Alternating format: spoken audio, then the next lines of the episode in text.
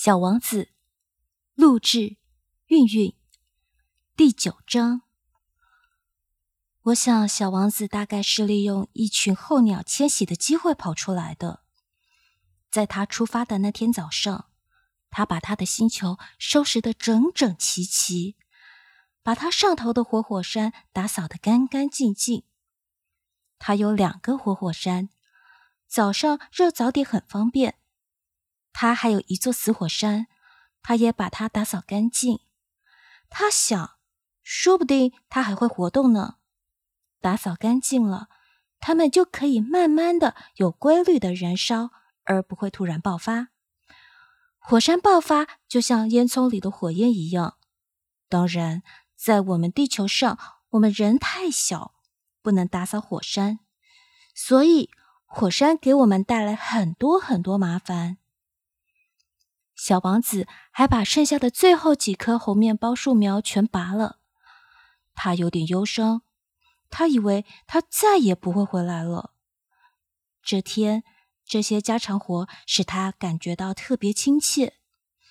当他最后一次浇花时，准备把它好好珍藏起来，他发觉自己都要哭出来了。再见了，他对花儿说道。可是花儿没有回答他。再见了，他又说了一遍。花儿咳嗽了一阵，但并不是由于感冒。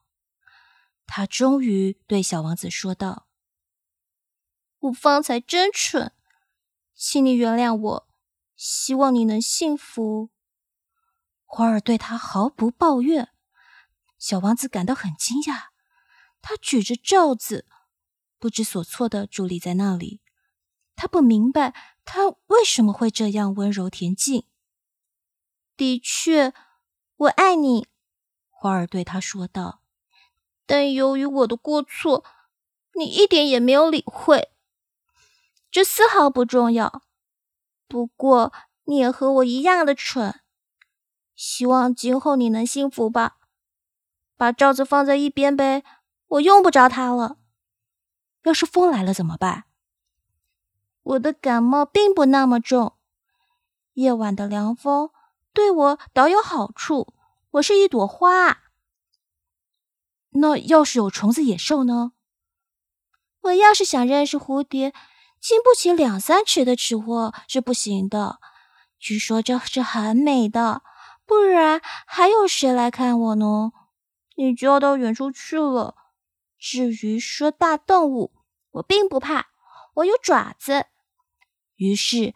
他天真的显露出他那四根刺，随后又说道：“别这么磨蹭了，真烦人！